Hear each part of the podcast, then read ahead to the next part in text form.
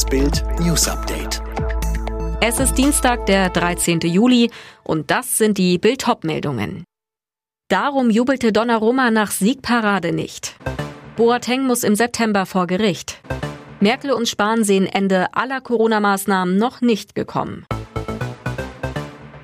EM-Glück ist, wenn man erst durch seine Mitspieler erfährt, dass man Europameister ist. Gibt es nicht, denken Sie? Fragen Sie mal Italiens Torwartriesen Gianluigi Donnarumma, der unter anderem den entscheidenden Elfmeter gegen England-Bubi Bukayo Saka parierte. Nach seiner finalen Parade verließ Donnarumma mit Tunnelblick seinen 5-Meter-Raum, blieb konzentriert getreu dem Kahn-Prinzip weiter, immer weiter, von Jubel keine Spur. Doch plötzlich schwappt von hinten die Partywelle seiner feiernden Mitspieler über ihn hinweg. Der Torwart hält gesteht gegenüber der Gazzetta dello Sport seinen Feierfauxpas. Ich habe nicht sofort gejubelt, weil ich es nicht realisiert habe. Und weiter, ich habe zum Schiedsrichter geschaut, um zu sehen, ob alles okay ist. Dann habe ich meine Mitspieler auf mich zukommen sehen und überhaupt nichts mehr verstanden, so Donnarumma. Nach seiner Parade gegen Saka war Italien nach 53 Jahren wieder Europameister.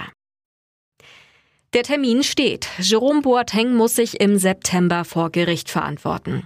Amtsgerichtssprecher Klaus-Peter Jüngst bestätigte auf Bildnachfrage den Termin. Der zuständige Strafrichter hat nun wegen des Vorwurfs der Körperverletzung den neuen Termin auf Donnerstag, 9. September um 10 Uhr festgesetzt. Der Fall, dem Weltmeister von 2014 wird von der Staatsanwaltschaft vorgeworfen, eine Körperverletzung begangen zu haben. Konkret, im Herbst 2018 soll er seine Ex-Lebensgefährtin während eines Streits im Urlaub angeblich mit einem kleinen gläsernen Kerzenhalter beworfen haben. Nach Bildinformationen bestreitet Boateng die Vorwürfe.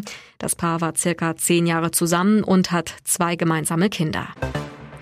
Bundeskanzlerin Merkel hat heute nach ihrem Besuch beim RKI nochmal dazu aufgerufen, sich gegen Corona impfen zu lassen.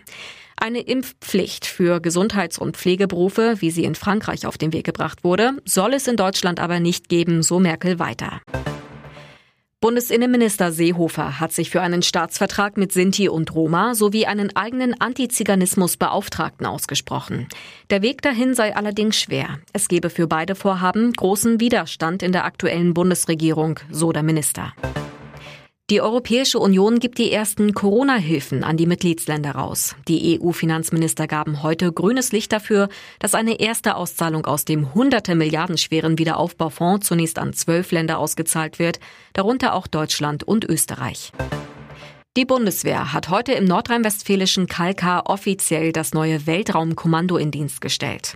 Aufgaben der Einheit sind unter anderem der Schutz von Satelliten und die Beobachtung von Weltraumschrott. Es geht aber auch um die militärische Aufklärung. Alle weiteren News und die neuesten Entwicklungen zu den Top-Themen gibt's jetzt und rund um die Uhr online auf Bild.de.